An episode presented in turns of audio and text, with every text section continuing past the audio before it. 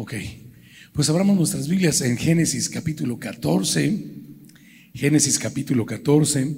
Y les platico que hace algunos años estuvimos compartiendo, muchísimas gracias, en, este, en Familia Semilla, allá en McAllen, en Reynosa, en Monterrey, en las familias semillas de por allá, eh, el libro de Génesis, que como ustedes saben es parte del Pentateuco, así lo conocemos, ¿no? conforme al griego, Penta de cinco Génesis, Éxodo, Levítico, Números y Deuteronomio, pero mejor conocido ¿no? como la Torah o la ley o los libros de Moisés. Y estuvimos compartiendo Génesis desde la perspectiva eh, del Bereshit, que significa en el principio, ¿no? O los principios, ¿no? Y más allá de los principios cronológicos, los, los principios cairológicos, de propósito, cronos, tiempo, kairos, propósito, ¿no? Entonces, los principios de nuestra identidad, los principios del propósito.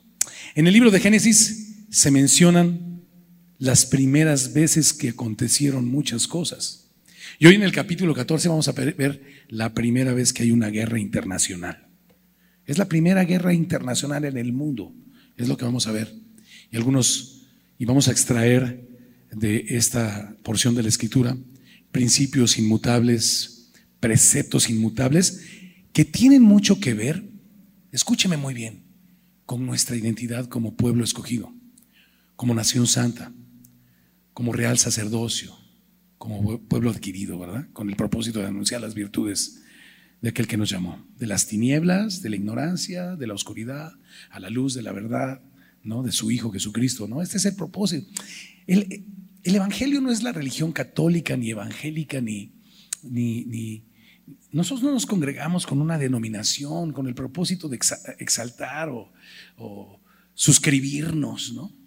A ningún tipo de denominación o religión, llámese evangélica, llámese pentecostal, bautista, presbiteriana. Digo, respetamos todas, ¿no? Pero pues eso no es religión, la etimología latina de religión es volverse a ligar. Y Dios nos ligó con una sola ofrenda para siempre. Dice Hebreos capítulo 10, que con una sola ofrenda hizo perfectos para siempre aquellos a quienes santificó, aquellos a quienes apartó. Y nos apartó desde antes de la fundación del mundo, ¿no? Eso es lo que dice Efesios capítulo 1, es lo que dice la salutación de Pedro, en primera de Pedro, ¿no? escogidos según la presencia de Dios en santificación del Espíritu, para obedecer y ser rociados con la sangre de Cristo. Gracia y paz a nosotros, ¿no? Así que, de repente, al debido tiempo de Dios, se manifestó nuestra identidad en la revelación de Cristo en nuestros corazones. Pero en la eternidad y en la mente de Dios, en la pre ciencia, es lo que dice Pedro, escogido según la presciencia, antes de la ciencia, antes del conocimiento humano. Dice el apóstol Pablo en Efesios que Él nos escogió ¿no? y nos escribió, inscribió nuestros nombres en el libro de la vida. Y a su debido tiempo se reveló nuestras vidas. ¿no? A su debido tiempo. Lo cual me hace recordar en Juan capítulo 9, pasando Jesús con sus discípulos en el atrio de los gentiles, donde se ponía normalmente en el templo de Salomón a la gente a mendigar a los paralíticos, a los ciegos. Pasó Jesús con sus discípulos y había un ciego de nacimiento, uno muy especial porque les llamó la atención, al grado que cuando pasaron junto a él lo pudieron eh, identificar de entre los demás y, le dijeron a Jesús, ¿quién pecó este o sus padres para que haya nacido ciego? ¿no? Mira qué calamidad tan grave, mira este hombre, eh, había nacido ciego y ya había llegado a la mayoría de edad y seguía mendigando en el atrio de los gentiles les causó estupor esta circunstancia. Y aquí viene el punto, ¿no? Juan 9:3. Y Jesús le respondió, no es que pecó este ni sus padres, sino para que las obras de Dios se manifiesten en, él. Me es necesario hacer las obras del que me envió, entre tanto el que en día dura. La noche viene cuando nadie puede trabajar. Entre tanto que estoy en el mundo, luz soy del mundo. Y habiendo hecho esto, escupió en tierra, hizo lodo y untó al ciego con el lodo que había hecho con su saliva y lo mandó a lavarse al estanque de Siloé, que traducido es enviado. Hay un mensaje. Fui enviado para darle vista a los ciegos, para sacar de las tinieblas a la, a, a la descendencia de Abraham. A la descendencia de Abraham. Órale, este pelón está sonando medio judaizante. No. Eh, Gálatas 3:7, ¿no? Y sabemos que los que son de fe, estos son hijos de Abraham. Gálatas 3:29, ¿no? Y si vosotros sois de Cristo, ciertamente linaje de Abraham sois y herederos según la promesa. ¿No? Eh, Gálatas 6, 4, 6 y 7. Y por cuanto sois hijos, Dios envió a vuestros corazones el Espíritu de su Hijo, el cual clama, Abba Padre. Así que ya no eres esclavo, sino hijo. Y si hijo, también heredero de Dios, por medio de la ley de Moisés, por medio de la sangre de Abraham, por medio de Cristo. Así que no te quede duda acerca de tu identidad, eso es muy importante. No eres la iglesia evangélica, pero no eres evangélico, no eres protestante, eso, eso quién sabe quién lo inventó. ¿No? Eres la descendencia de Abraham por la fe, bro. Eres un pueblo escogido. No escogiste tú a Dios, Dios te escogió a ti. Juan 15, 16. Juan 15, 16. No me elegisteis vosotros a mí, sino que yo os elegí a vosotros y os he puesto para que vayáis y llevéis mucho fruto y para que vuestro fruto trascienda de lo temporal a lo eterno, permanezca. Y para que en ese tenor todo lo que pidáis al Padre en mi nombre, Él os lo dé. ¿Ok, bro? Así que esa es tu identidad. Y esos son los principios. Este libro de Génesis, todo este rollo introductorio es para que te veas en Génesis. Génesis Claro, el tema principal de Génesis es Jesucristo, nuestro redentor, que es la promesa de la simiente, bro. Y Pablo no dice, y a su simiente es como si hablase de muchos, sino a su simiente de uno. Dos grandes reglas de interpretación para que cuando abras la Biblia puedas entenderla. Necesitas tener dos principios fundamentales para poderla entender. Uno, la Biblia se interpreta a sí misma. El que habla Primera de Pedro 4:11, Primera de Pedro 4:11, si alguno habla, hable conforme a lo que está escrito. Si un día alguien te tira un choro en el nombre de Jesús, show me. dices, enséñamelo en la Biblia lo que estás diciendo. ¿No? Si no son choros, bro. El que habla, si alguno habla, hable conforme a lo que está escrito. Si alguno ministra, ministre conforme al poder que Dios da o al don que Dios da, para que en todo, segunda regla de interpretación, sea reconocido Cristo a quien pertenece el poder y la gloria por los siglos de los siglos. Primera, que hable la Biblia. Segunda, que hable de Cristo. ¿Ok? Así que cuando llegues a pasajes difíciles que no entiendes, busca las referencias en la Biblia. Pablo explica esto. Pedro dice, por ejemplo, en su primera predicación, en Hechos capítulo 2, él aplica los salmos de David, sobre todo el Salmo 22. Hace referencias a Joel y hace varias referencias pero hace una referencia increíble acerca del Salmo 22, donde David dijo, no dejarás que tu santo vea corrupción. Se os puede decir abiertamente, hermanos, que aquí están los huesitos de David, pero siendo profeta y viniendo de su descendencia, el Hijo de Dios, hablaba por adelantado de aquel que no vería corrupción, de la resurrección entre los muertos, que es el sello fundamental de nuestra fe. Déjame decirlo de otra manera. Si tu gloria, Gálatas 6:14, ¿no? Pero, lejos de mí el gloriarme, sino en la cruz de nuestro Señor Jesucristo. Si tu gloria es la cruz, tu esperanza es la resurrección entre los muertos. Si tú tienes esperanza en la resurrección entre los muertos, pero tu gloria no es la cruz, algo está pasando mal. ¿No? Para que esa esperanza en la resurrección y en la vida eterna sea real, tu gloria debe ser la cruz, donde juzgó Dios al pecado y la muerte. Pero en la resurrección, el Señor firmó la vida eterna para nosotros. ¿Ok, bro? Así que, primera regla, la Biblia se interpreta a sí misma. Segunda regla, habla de Cristo. El personaje central no eres tú, no es Moisés, no es Abraham, es Cristo. Y cuando ves, cuando empiezas, cuando quieres ver a Cristo y le pides en el Espíritu de Dios que te revele a Cristo en cada porción de la Escritura, bro, lo vas a ver. Jesús dijo antes de que Abraham fuese, yo soy. No, dije, no dice yo fui, por cierto, ¿eh? Dice yo soy, porque Él es el gran yo soy. Jesús es el gran yo soy. Y también dijo, Moisés habló de mí, bro. Si le creías a Moisés, me creías a mí. ¿Por qué? Dijeron los fariseos, porque Moisés habló de mí. no, así que la Biblia tiene como tema central Cristo. Si tú crees que la Biblia quieres encontrar en ella alguna manera más confortable de vivir, ¿no? Yo oigo los debates de los incrédulos en la radio de repente hablando de cosas que ni entienden, bro, y les están veladas, pero cuando se conviertan a Dios, entonces estas cosas se caen las, las vendas de los ojos. ¿Y cuando te conviertes a Dios? Cuando Dios quiere. Es como el viento, ¿sabes? Sopla de donde quiere. Y oye su sonido y ves su efecto en tu vida, pero no sabes ni de dónde ni cuándo viene, ni hasta dónde te va a llevar. ¿Me entiendes? Así es aquel que es nacido del Espíritu. No depende, Romanos 9:16, del que corre ni del que quiere, sino de Dios que ha tenido, querido tener misericordia de ti. ¿No?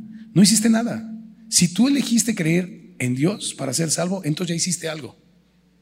Tú ni siquiera elegiste. Efesios 2.1, y Él nos dio vida cuando estábamos muertos en nuestros delitos y pecados. ¿Has visto algún muerto tener la capacidad de elegir algo? Tú estás aquí porque Él quiso, bro.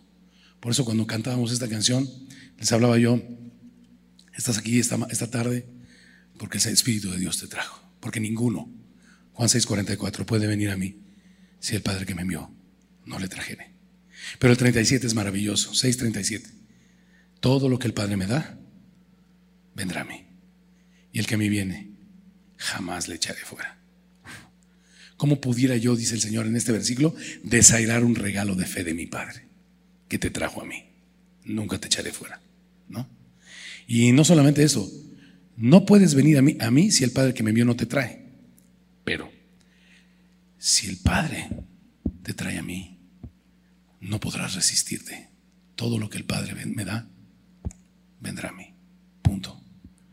La gracia de Dios no solamente inmerecible, inalcanzable, es irresistible, bro. Una vez que Cristo se revela a tu vida, no solamente podrás venir a Él, sino querrás con todo tu corazón venir a Él.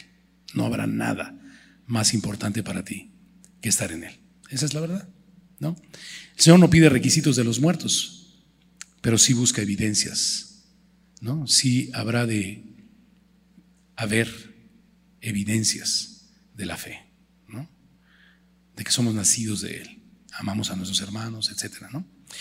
Así que bueno, la Biblia habla de Jesús, habla de nuestra identidad, habla de nuestra descendencia, habla de nuestro origen, Bereshit, habla de nuestra identidad y de nuestro propósito.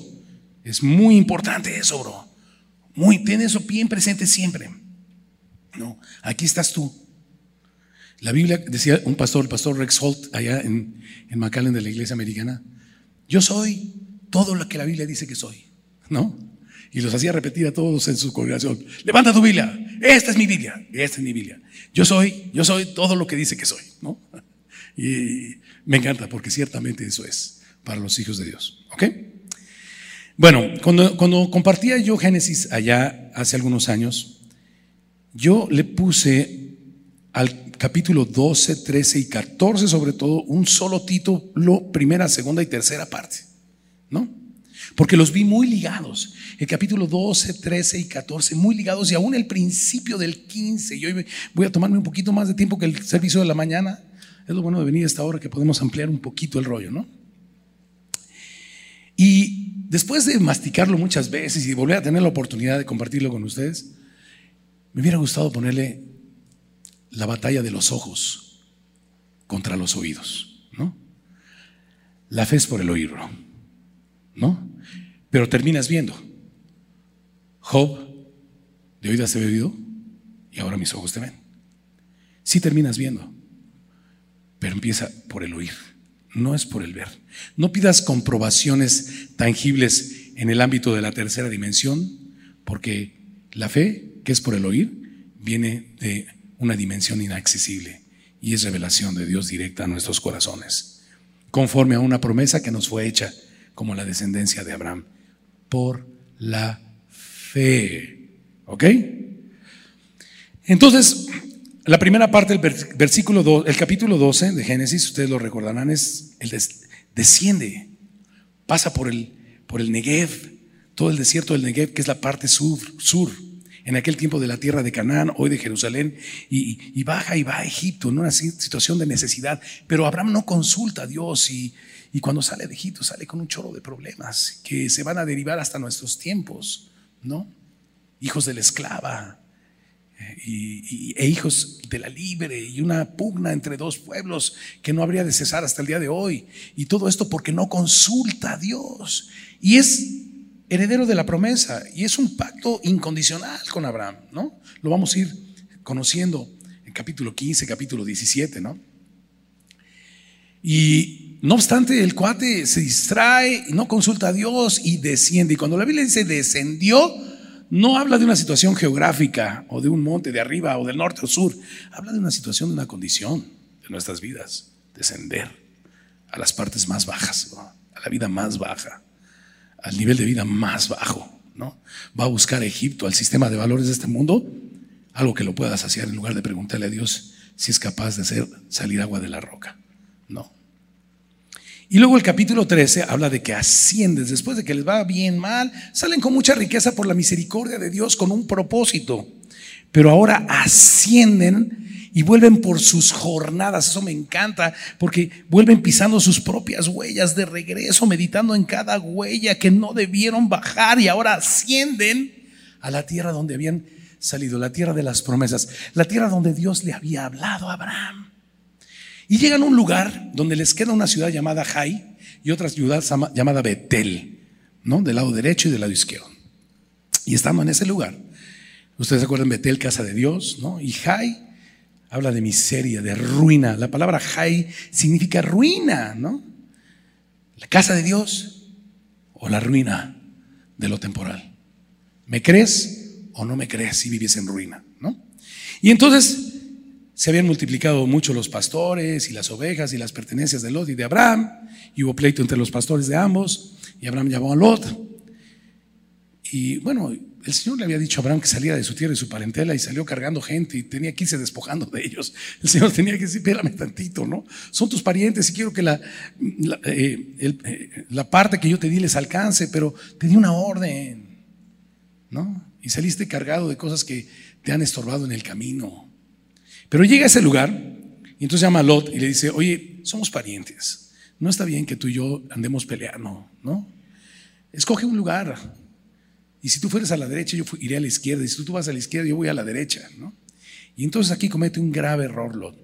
Alza su vista y ve la riviera del Jordán y ve que son como tierras de riego y recuerda las tierras de riego del Nilo de Egipto un lugar frondoso. Y, y, vuelve, y vuelve el cuate como el pueblo más adelante con Moisés recordará eh, lo que comían en, en, Egipto y trata de volver del propósito de Dios. Bueno, Lot Recuerda Egipto, bro. Su corazón se vuelve a enlazar las cosas temporales.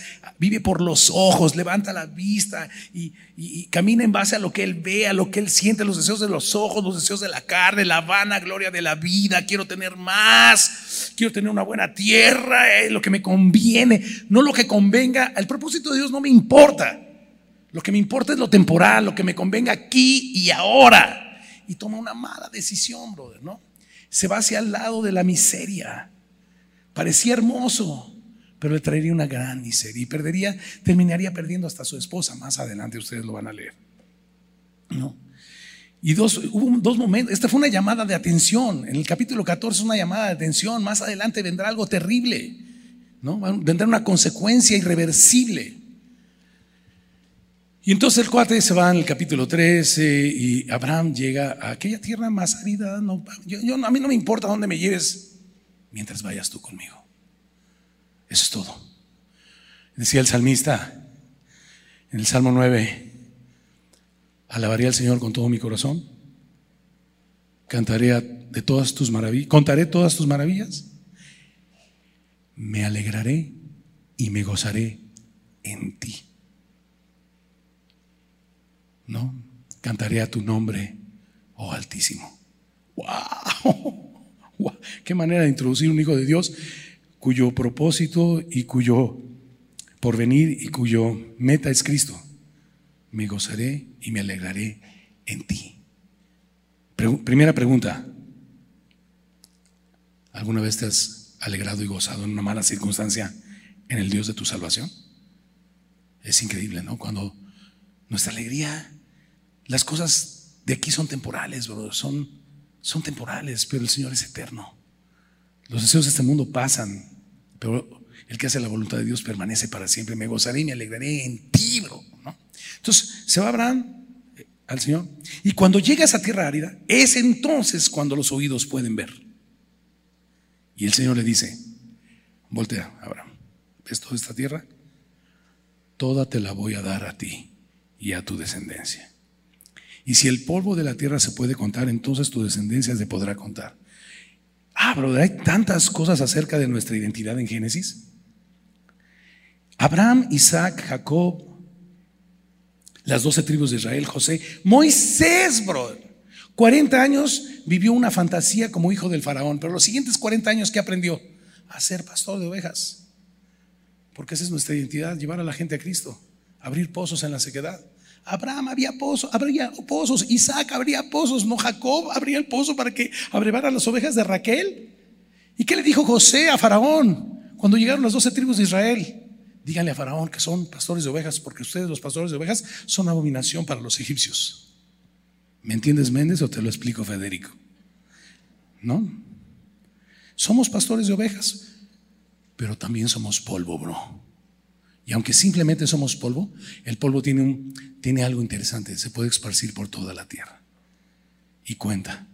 Y tiene el propósito de contar la eternidad y lo temporal de esta vida. Y más adelante, que saca a Abraham de su tienda, le va a decir que, que su descendencia ahora le va a dar otro, otro símil de nuestra identidad, estrellas. ¿Ves las estrellas? Sí, en Beersheba. Y Filipenses 4 nos dice que somos luminares en el mundo, ¿no?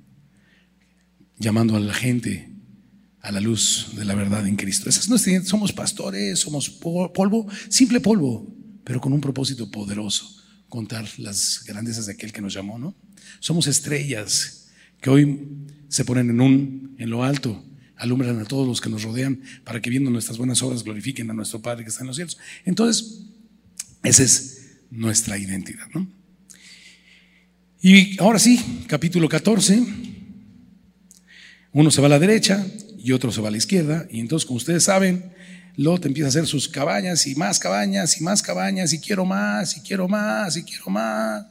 Y pone sus casas hasta casas, no cabañas, Abraham eran tiendas y este hacía casas y, y la casa me habla de algo. La casa me habla de un lugar en el que piensas que vas a permanecer siempre. La tienda de, la tienda de campaña, el, tabernáculo, me habla de algo que se puede mover cuando Dios quiera. El que tenga oídos para oír, que oiga. ¿Qué vas a hacer? ¿Tiendas? ¿Dónde quieres vivir? ¿En tiendas? ¿Con la expectativa de que Dios te pueda mover? ¿O vas a ser vas a echar profundas raíces en el sistema de valores de este mundo, creyendo que vales por lo que tienes, bro. Porque donde esté tu tesoro, ahí va a estar tu corazón, bro. Y ahí estaba el corazón de, Lot bien agarrado en las tiendas y no le importó cuando el Salmo 1 dice, bienaventurado el varón que no anduvo en consejo de malos ni en camino de pecadores, él no le importó. Dice que los hombres de Sodoma y de Gomorra eran hombres malvados y hacían lo malo delante de Dios. Y a él no le importó, aunque Pedro nos dice en segunda de Pedro que era un hombre justo que afligía su alma todos los días. Prefirió vivir afligido, pero con billete. ¿De qué te sirve? Mejor es, como dijera Salomón, mejor es vivir en el rincón del terrado que, con casa, que en casa espaciosa con mujer rencillosa, ¿no? Así que este cuate no le, no le importaba la aflicción de su alma, quería la seguridad del sistema de valores, haciendo casas, echando raíces en este mundo. Y el otro se movía y su, y, su alegría y su gozo estaba en el Dios de su salvación. Y ponía una tienda aquí, donde tú digas, y mañana nos, movemos, Señor, yo donde vayas tú, iré contigo, me suena Ruth, ¿no? Ok. Y este... Y entonces se fue a morar hasta el lugar de estos hombres. Y aconteció, versículo 14. Oye, mi hijo me hizo ver algo. Esta palabra acontecer Dios como que es medio chistoso. No aconteció así. Y suddenly, no, no, suddenly, todo eso estaba escrito. Parece que aconteció fortuitamente, no aconteció fortuitamente. No, esas cosas suceden. Cuando Dios te dice, van a suceder. Aconteció en los días del de Amrafel, rey de Sinar, Ariot, Arioc, rey de Lazar, Kedorlaomer, rey de Lam, y Tidal, rey de Goín, cuatro reyes, que estos hicieron guerra contra Bera, rey de Sodoma, contra Birsa, rey de Gomorra, contra Sinab, rey de Adma, contra Semeber, rey de Seboín, y contra el rey de Bela, la cual es Soar. Cuatro reyes contra cinco. Todos estos se juntaron en el valle de Sidim, que es el mar salado. Órale. Déjame nada más en un mapa decirte más o menos de qué estamos hablando. Sinar, ¿dónde estaba Sinar? Ya pasaron por Génesis 6. ¿Alguien se acuerda? ¿Qué se construyó en Sinar, en la tierra de Sinar? Babel, la torre de Babel, Babilonia, Mesopotamia, Irak, Irán hoy. O sea, Ur de los caldeos, de donde lo sacó. ¿No? Lugar de asesinos, lugar de, de, carteles y de todo lo que tú quieras, ¿no? Ese es Sinar. Así que vienen los reyes de Sinar. Hay quienes dicen que eh, el azar representa, la tradición judía dice que representa Grecia, y se juntaron varios del norte y vinieron caminando hacia el sur por la tierra de Irak, Irán, Grecia, bajaron Turquía, bajaron por Siria, entraron a Jordania. Pero mientras pasaban por Siria, se encontraron con otras, otras situaciones. Los grandes estudiosos, y no me voy a meter en eso, dice que son los nefilín, los gigantes, los hijos de los hijos de Dios con los hijos de las mujeres. Pero son tradiciones raras, no nos vamos a meter en eso. Dice, pero sí, lo, comento porque de repente confunde lo que viene. Doce años habían servido estos cinco reyes a Kedorlaomer y en el decimocuarto se rebelaron, decimotercero, y en el decimocuarto vino Kedorlaomer y los reyes que estaban de su parte, ya hablamos de cuáles, y derrotaron a estos que no tienen nada que ver, que parece que son los nefilín, pero eso no importa. En Siria se les atraviesan otros reyes que no tienen nada que ver con el de Sodoma y de Gomorra, en su camino de venida hacia el sur, ¿no? Los refaitas en Astarot, Carnaim, a los susitas en Ham, a los semitas, de donde vienen las tortas esas de las semitas, no, no es cierto, a los semitas, está bien profundo esa teología, ¿no? Y a los Orios de donde vienen las galletas, no, no es cierto. Estos son con H, los Orios en el monte de Seir, hasta la llanura de Parán, que está junto al desierto. Y volvieron y vinieron en Mispat, que es Cades, y devastaron todo el país de los amalecitas. Estos sí son importantes, porque estos descienden de Amalek, descendiente de Saúl. Y de Amalek y de Saúl viene Herodes. Y de Herodes y de toda esa descendencia, si le sigues para abajo, puede ser que hasta venga Hitler. ¿No? en serio. ¿no? Cuando le vas buscando, porque la más grande maldición proferida en el Antiguo Testamento contra un pueblo es contra Melech. Ya lo verás. Los amalecitas, claro, y me vas a decir que ahí pues todavía no había nacido Esaú. Cuando esto pasó, ¿de dónde están los amalecitas? Bueno, pero Moisés está escribiendo muchos años después de Saúl. Él sabe de qué, en qué tierra y qué personajes vivían por ahí, ¿no? Eran las personas que, que vivían por ahí. Y también el amorreo que habitaba en Asesuntamal, digo Asesuntamar. Y salieron el rey de Sodoma y el rey de Gomorra, el rey de Ama y el rey de Seboín y el rey de Bela, que es Soar, estos cinco reyes, y ordenaron contra ellos, Kedorlaomer y sus cuates, la batalla en el valle de Sidim, esto es en contra de Kedorlaomer, rey de Lam, Tidal, rey de Goín, Amrafel, rey de Sinar y Arioc, rey de Lazar, cuatro reyes contra cinco, ¿no? Cuatro reyes contra cinco. Así que los de Sodoma y los de Gomorra dijeron, pues ahorita somos sí, no somos machos, pero somos muchos, ¿no? Y pensaron que iba a ser fácil. Y el valle de Sidim estaba lleno de pozos de asfalto. Asfalto es, viene del petróleo. Y esa es una zona muy petrolera, ¿cierto? Ya podemos ver que desde entonces se hacían pozos petroleros, ¿no? Ok. Y Sodoma y Gomorra probablemente confiaban mucho en esto. Y en el lugar en donde confiaban, cayeron. Déjame leerte algo. Salmo 7.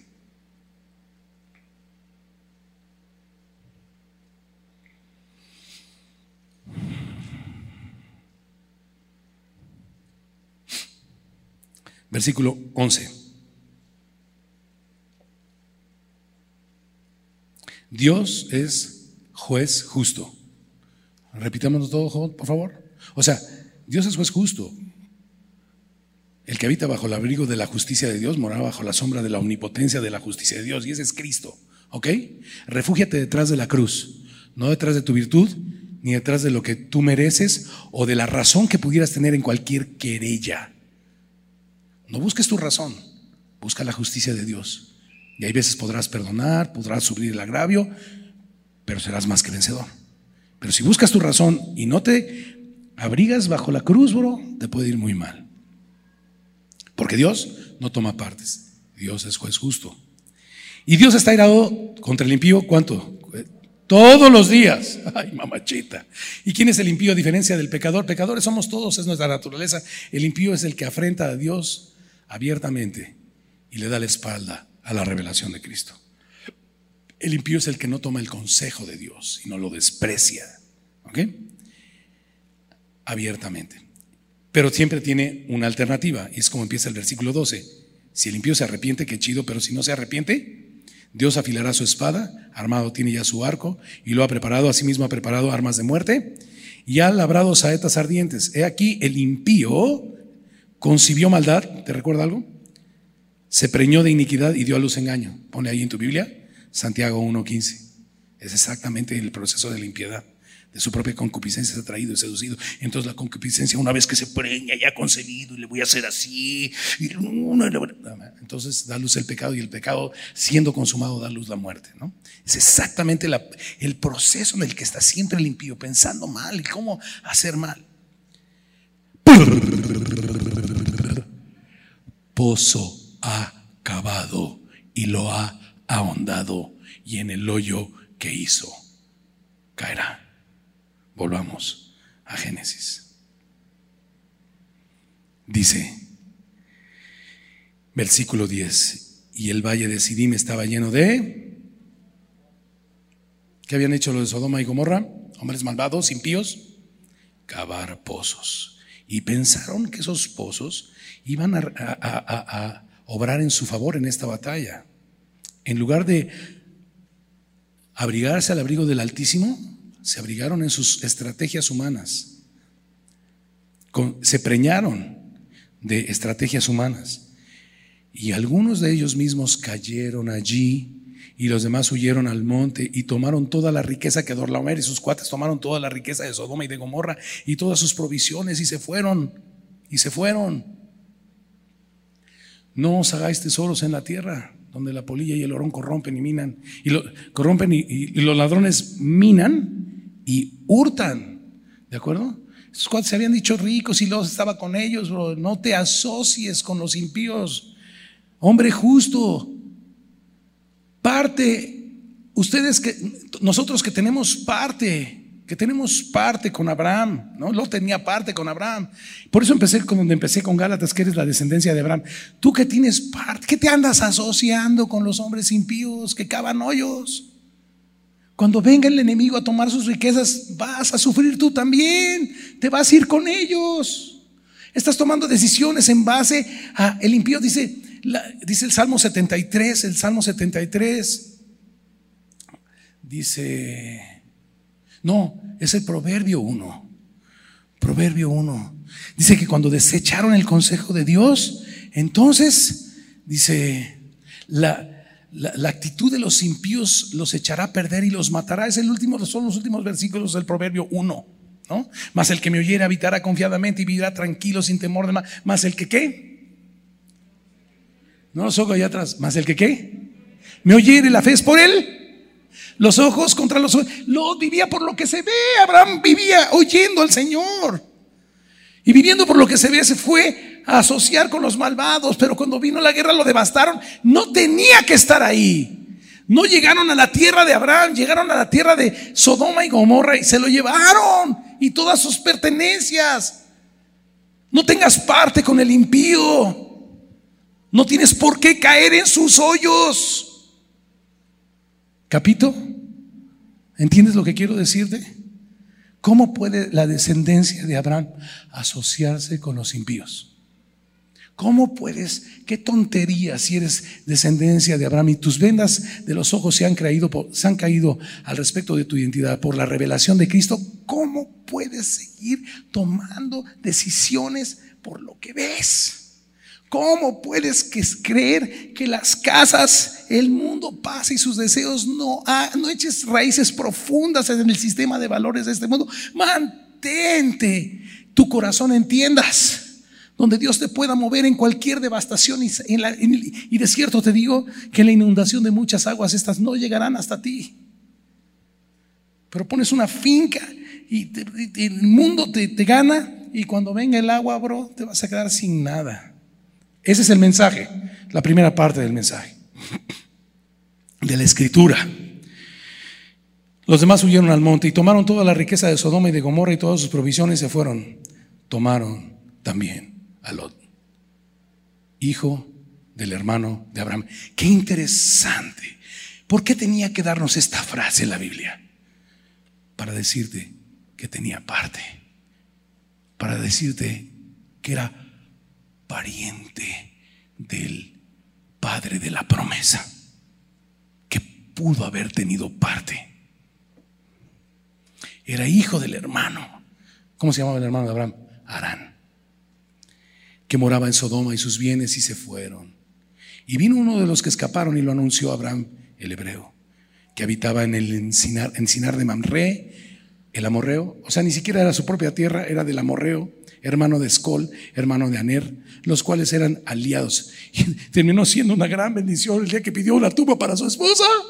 Te las, se las compro, bro. Y dijeron, ¿cómo te la vamos a vender si tú has sido como Dios mismo para nosotros, Abraham, en esta tierra?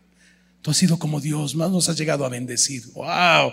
La descendencia de Abraham en donde en donde se establece, brother, temporalmente, temporalmente, temporalmente, temporalmente. Hago estas payasadas para que se te quede, bro. Temporalmente suele ser de una enorme bendición. Y nunca le faltará nada. Pero necesitas creerlo. Y vino y, dice, y escapó y vino al y, los cuales eran aliados de Abraham. Versículo 14. Oyó Abraham que su qué, subraya esa palabra. No tenía que estar con el, con el no tenía que estar en el lugar incorrecto, en el momento incorrecto. Sus ojotes lo llevaron, su corazón lo llevó y lo cautivó y era un hombre justo y era pariente y tenía parte y era hijo del hermano, tenía todas las ventajas. Y se dejó fascinar y empezó a sufrir las consecuencias. Y la Biblia hace mucho énfasis en que era pariente. Tenía parte. ¿No? Y oyó, oyó Abraham que su pariente estaba, estaba ¿qué? Ya cayó cautivote. Antes de la caída es la, ¿cómo dice? Ah, es la soberbia. Y antes del quebrantamiento, la altivez de espíritu. Miró. No, yo no soy orgulloso, yo no soy altivo. Eso es altivez. Eso es altivez. A lo mejor eres un altivo muy educado. tú vives por los ojos, es altivez. Y viene el quebrantamiento y, llegará como hombre armado. Dice, estaba prisionero y sus criados y los nacidos de su casa, 318, y lo siguió hasta Dan. Y me conmuevo, bro, porque quizá algunos de nuestros parientes muy cercanos han caído prisioneros. Pero no olvides que son nuestros parientes. Ármate. Las armas de nuestra milicia no son carnales, sino poderosas en Dios para la destrucción de fortalezas. Eran ejércitos de miles, probablemente, y este armó 318 de su casa. ¿De, ¿De dónde? De su casa de los que tenían su fe, de los circuncidados, Y los armó e intercedió y no, no abandonó a su pariente necio que había caído prisionero. No lo dejó en sus prisiones. Hizo guerra en oración. A lo mejor tu hijo ha caído prisionero.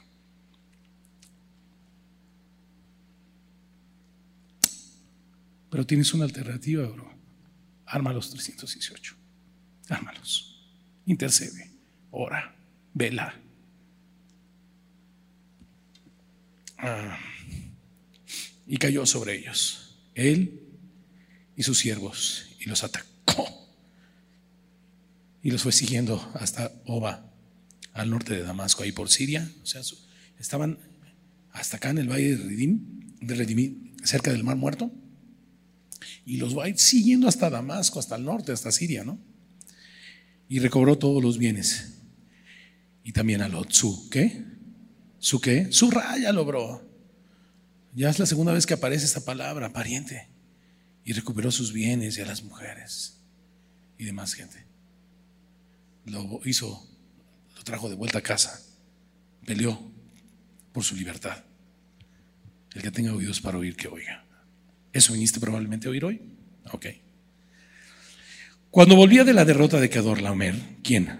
Abraham y de los reyes que con él estaban, salió el rey de Sodoma, que era vecino de Lot, ¿no? Dijo, ah, pues me alivianó el Abraham, ¿no? Yo estaba pensando en ti, hijo.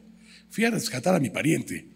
Pero sucede que como yo soy padre enaltecido y seré padre de multitudes y soy una bendición a donde quiera que voy, pues saliste bendecido por default. ¿No? Y salió el rey de Sodoma a recibirlo al valle de Sabe, que es el valle del rey. Entonces, antes de que llegara y lo recibiera, bro, antes de que el enemigo lo tentara, el rey de Sodoma está representando al enemigo, viene un representante de Jesús.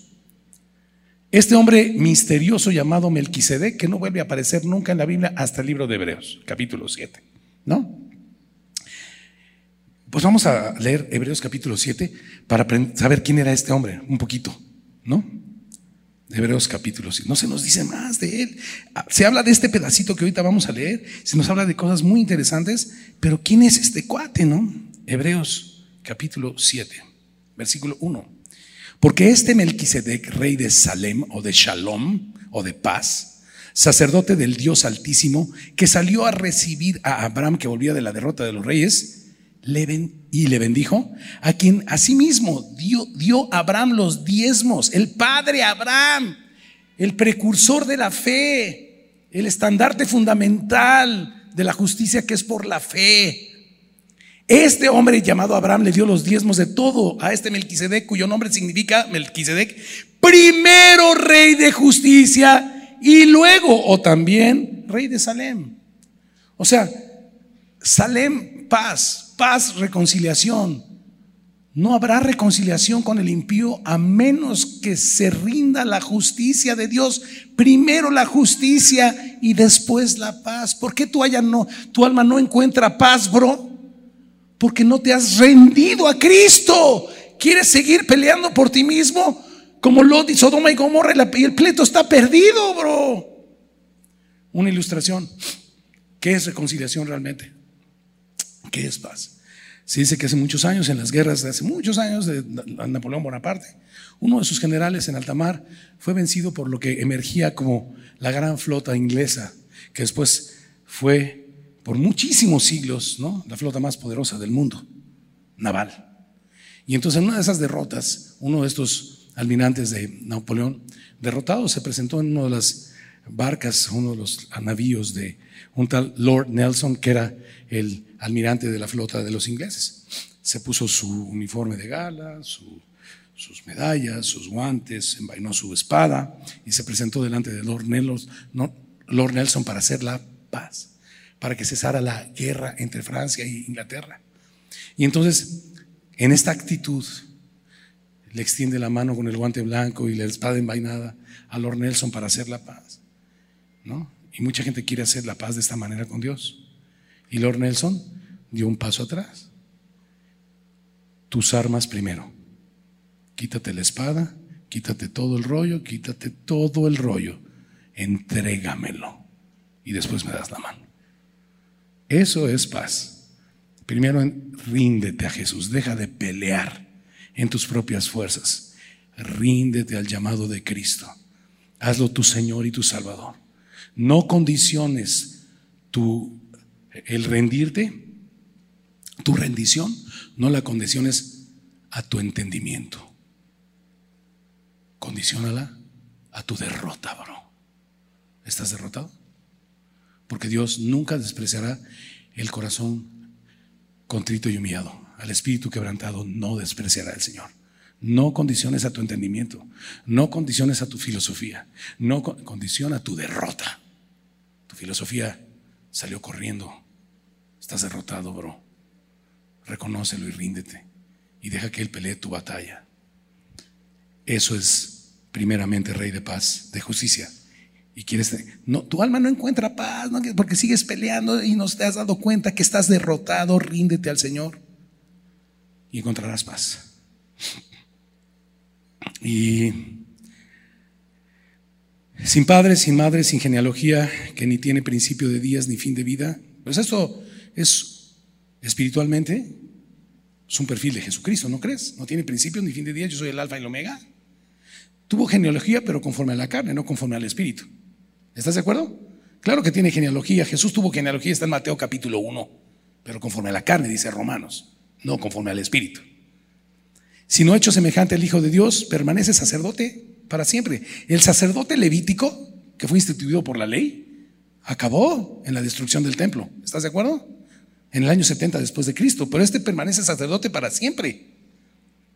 Dice Hebreos, y ciertamente los sacerdotes están ofreciendo los mismos sacrificios que nunca pueden hacer perfectos a los que los practican. De otra manera dejarían de practicarlos. Pero Dios, habiendo ofrecido un, solo sacrificio, una sola vez y para siempre, se ha sentado a la diestra de la majestad en las alturas, esperando hasta que Cristo, hasta que todos sus enemigos sean puestos por estrado de sus pies, porque con un solo sacrificio nos hizo perfectos para siempre, los santificados, no a la humanidad, a los santificados.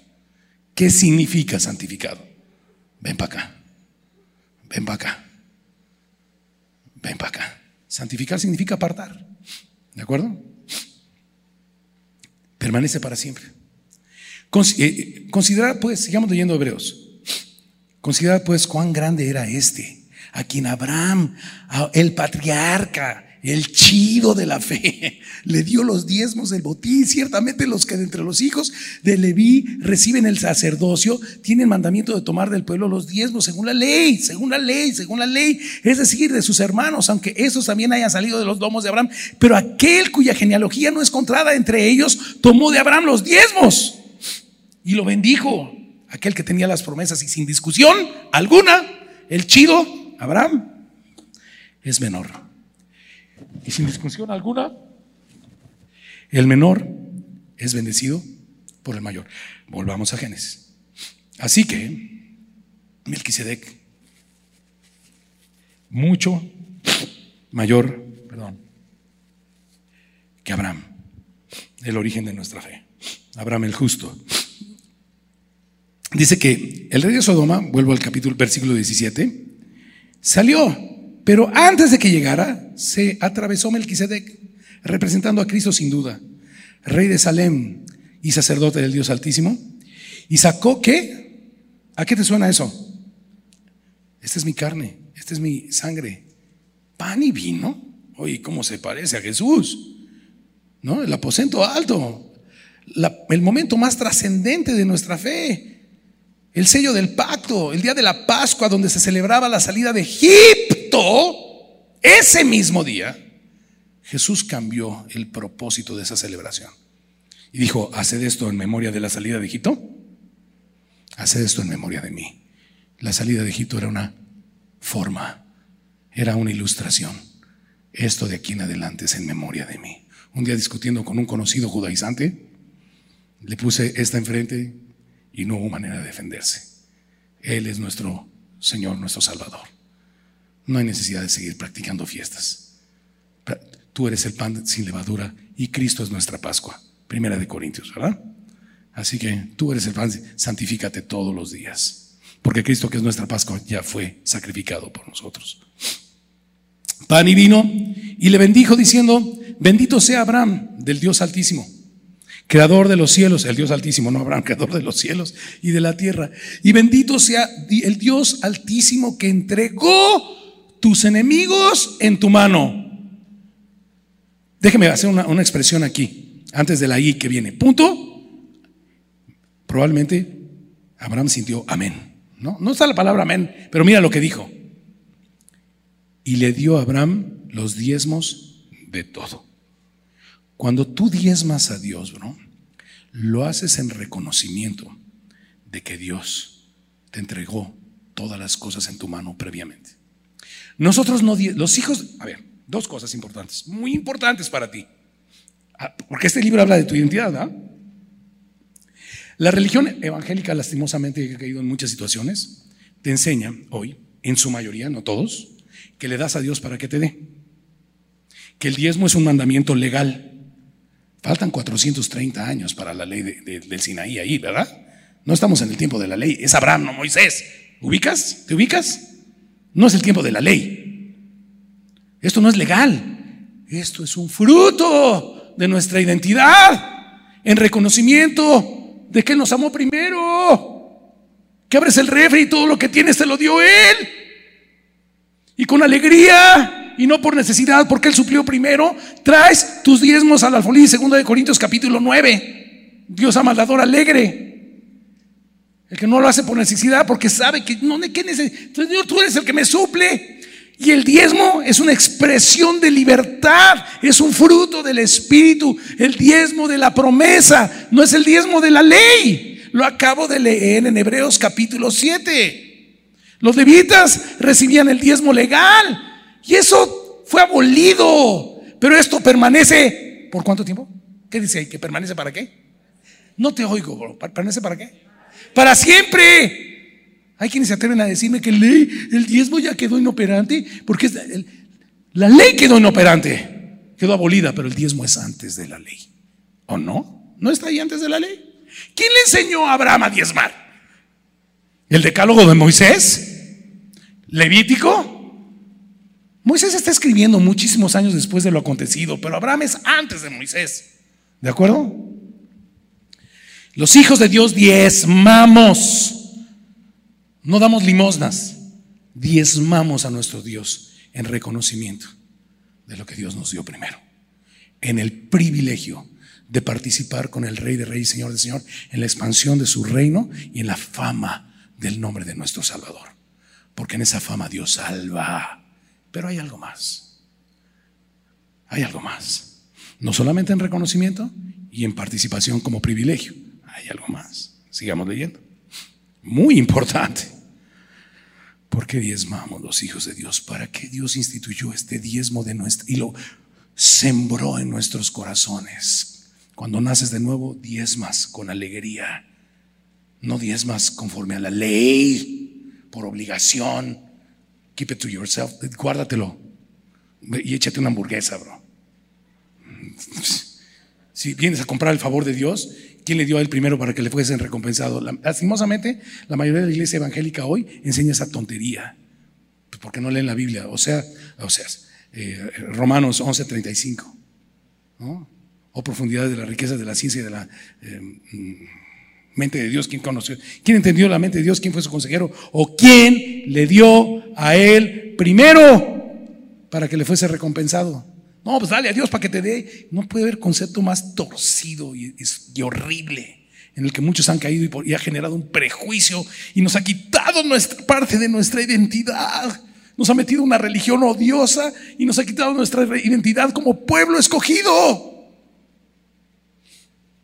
El fruto, diezmamos en reconocimiento de que lo hemos recibido previamente y en privilegio de participar con un Dios que pudiera evangelizar el mundo con una legión de ángeles en 10 minutos.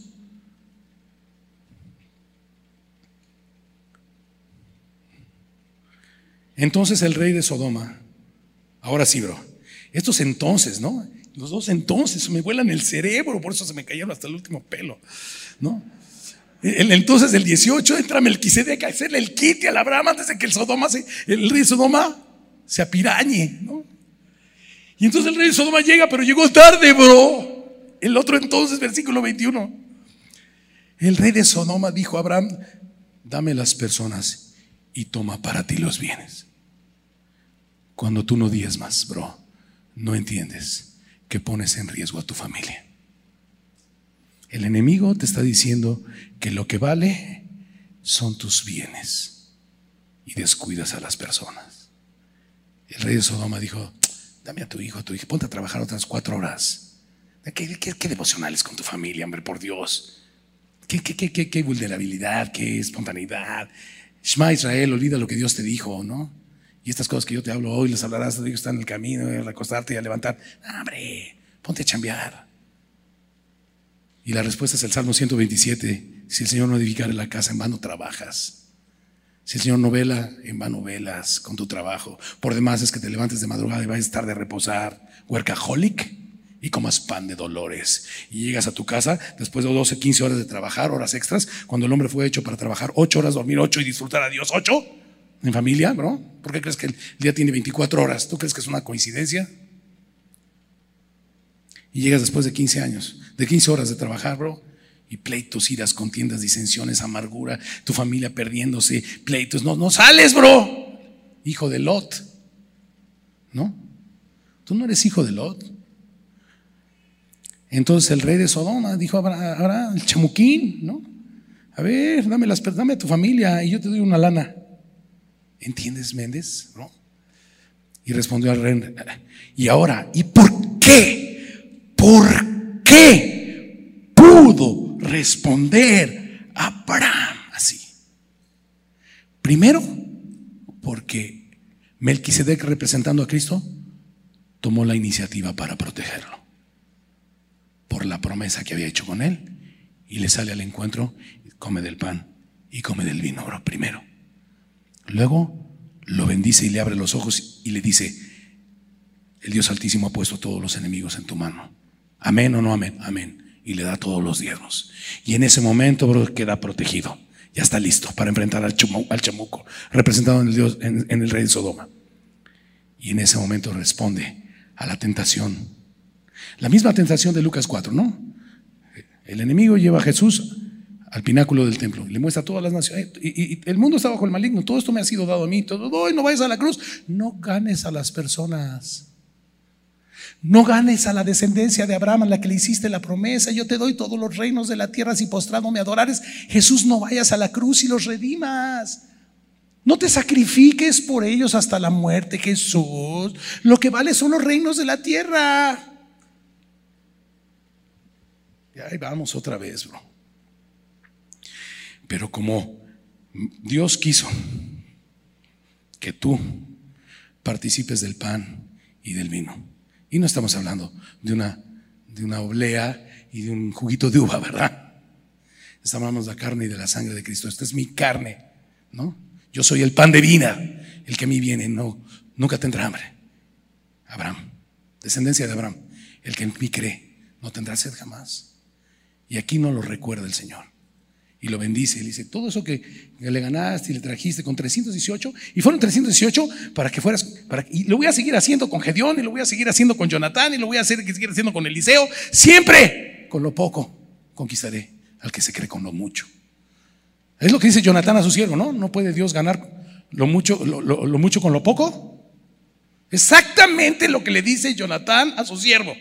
Cuando dos enfrentan a los amalecitas. Increíble, y en ese momento viene la gran respuesta de Abraham. Ahora sí, he comido el pan, he comido el vino, mis, mis ojos han sido abiertos de quién es mi proveedor, le he dado mis diezmos. Tres cosas, ¿verdad? Dios tomó la iniciativa y me compartió el pan y el vino de Cristo. Número uno, sin condiciones. Me dio primeramente a mis enemigos en mi mano, sin condiciones. Yo respondo con amor con mi diezmo en la participación de su reino. ¿No? Es un privilegio participar contigo, Señor. Y te reconozco. Y en, en reconocimiento y privilegio. Y ahora, protección. Dame a tus hijos y te doy la lana. Respuesta, versículo 22. Y respondió Abraham, el rey, al rey de Sodoma.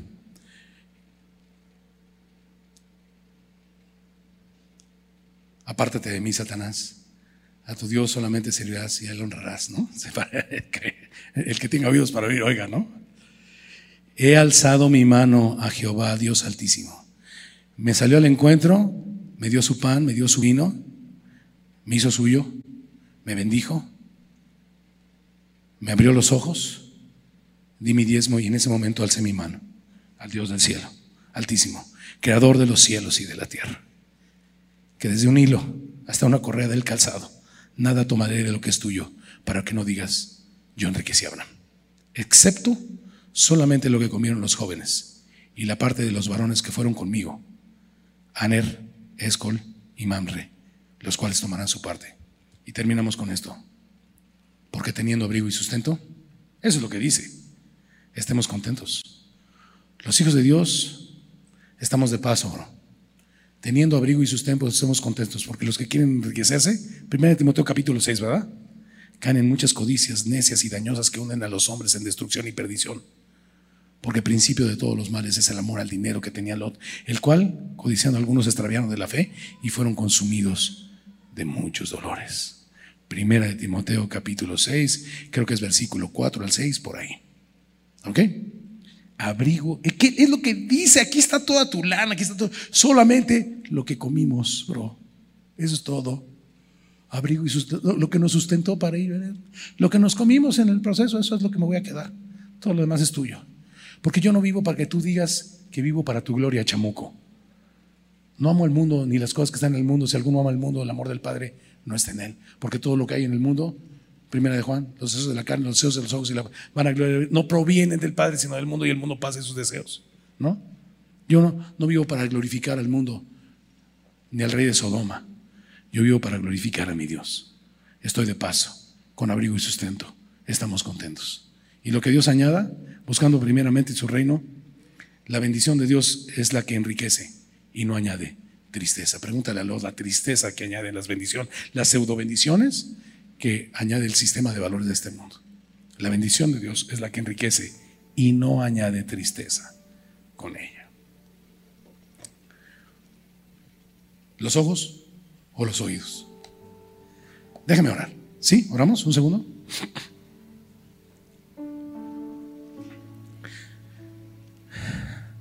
Abre nuestros oídos, Señor, en esta hora abre los oídos de la descendencia de Abraham. Y no estamos hablando de nada místico, simplemente estamos yendo hasta los momentos de la promesa. Abre la descendencia de tus ovejas perdidas que hoy has traído a este lugar. Diles que no sigan viviendo esclavos de lo temporal. Diles que todos esos parientes que están oprimidos y presos y sus corazones presos son por causa de alzar sus ojos a las fascinaciones de este siglo. No seáis como los gentiles, descendencia de Abraham, que no conocen a Dios, que creen que por sus vanas repeticiones serán oídos. Su condición es que comeremos o que vestiremos, más vuestro Padre Celestial sabe de qué cosas tienes necesidad antes de que se las pidas descendencia de Abraham. Tú pues busca primeramente el reino de su Dios y su justicia y todas estas cosas te serán añadidas, descendencia de Abraham. Da oído, Señor, a tu descendencia. Y a quien esté camino a Sodoma y a Gomorra, estableciendo casas. Tú amas la verdad en lo íntimo y en el secreto haces conocer sabiduría, Señor. Y el espíritu quebrantado y el corazón contrito y humillado jamás desprecia, Señor.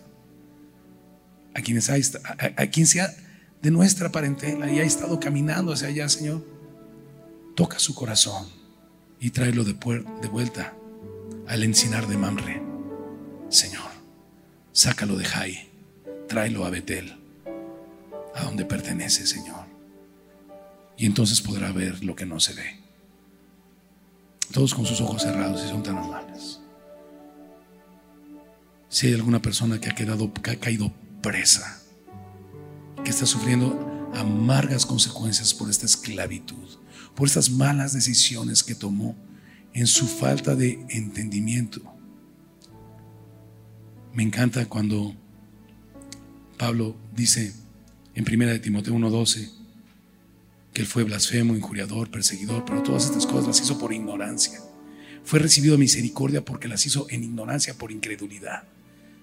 Mas la gracia de Dios fue más grande, mas el amor de Dios fue más grande con la gracia que es en Cristo Jesús. Señor, si alguna persona por ignorancia en incredulidad que pertenece a tu reino ha caído en esto, quebranta su corazón y hazlo volver a casa. Yo quisiera pues, todos con sus ojitos cerrados, si hay alguna persona que necesita orar en favor de la libertad, en favor de la libertad que trae una identidad correcta y caminar hacia el lugar correcto. Y necesitas esta libertad. O necesitas que te acompañe a que nos pongamos el cuchillo entre los dientes y oremos por aquel pariente que cayó preso. Yo te pido que te pongas de pie un segundo y terminemos esto con una oración de libertad, una oración de identidad, una oración de rendición incondicional, de dejar de pelear con tus armas. Si hay alguna persona, ponte de pie un segundo, bro. Dios te está llamando a ti. A eso viniste en este momento. Dios te quiere dar exactamente el consejo que necesitabas. Arma a tu casa 318. Vamos a pelear, bro. Pero vamos a pelear con el corazón bien dirigido hacia Betel. Sal de la esclavitud, de lo temporal. Digo, no te voy a suplicar que te levantes. Si no te levantas, entiendo es que todo está perfecto, porque este es tu momento de salirlo y, no lo rechaces. ¿no? Yo, necesito que tú ores por mí. Y tú necesitas que oremos por ti. Nos, nos armemos los 318 y llegamos guerra contra Kedor Laomer. Eso es todo, bro, ya. Les voy a pedir algo más difícil. Vamos a hacerlo íntimo, ¿les parece? Pasa aquí adelante. Vamos a orar. ¿Te pusiste de pie? Da un paso más. Da un paso de valor más. Pasa aquí adelante. Yo sé que aquí no lo hacemos nunca. Casi nunca. No es nuestra, no es nuestra costumbre. Pero yo siento de parte de Dios que nos armemos los 318. ¿Tienes alguien que ha caído preso? Ven, vamos a armarnos. Vamos a interceder. Vas a orar por mí y yo voy a orar por ti, bro. Somos la descendencia de Abraham y algunos han caído presos, bro. Vamos a hacer guerra. Vamos a orar al Dios Altísimo. Vamos a permitir que comparta su pan y su vino con nosotros. Dios te bendiga, bro. Dios te bendiga. Pastor Raulito, esta oración, please. Ora, ora por nosotros.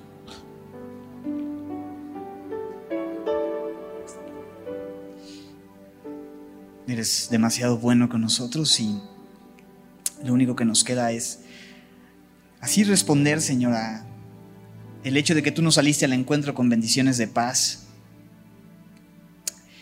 y has enviado a tu Hijo Jesucristo, Señor, para derramar su sangre por nosotros, sangre preciosa por la cual hemos sido comprados, precio muy alto, Señor, que revela también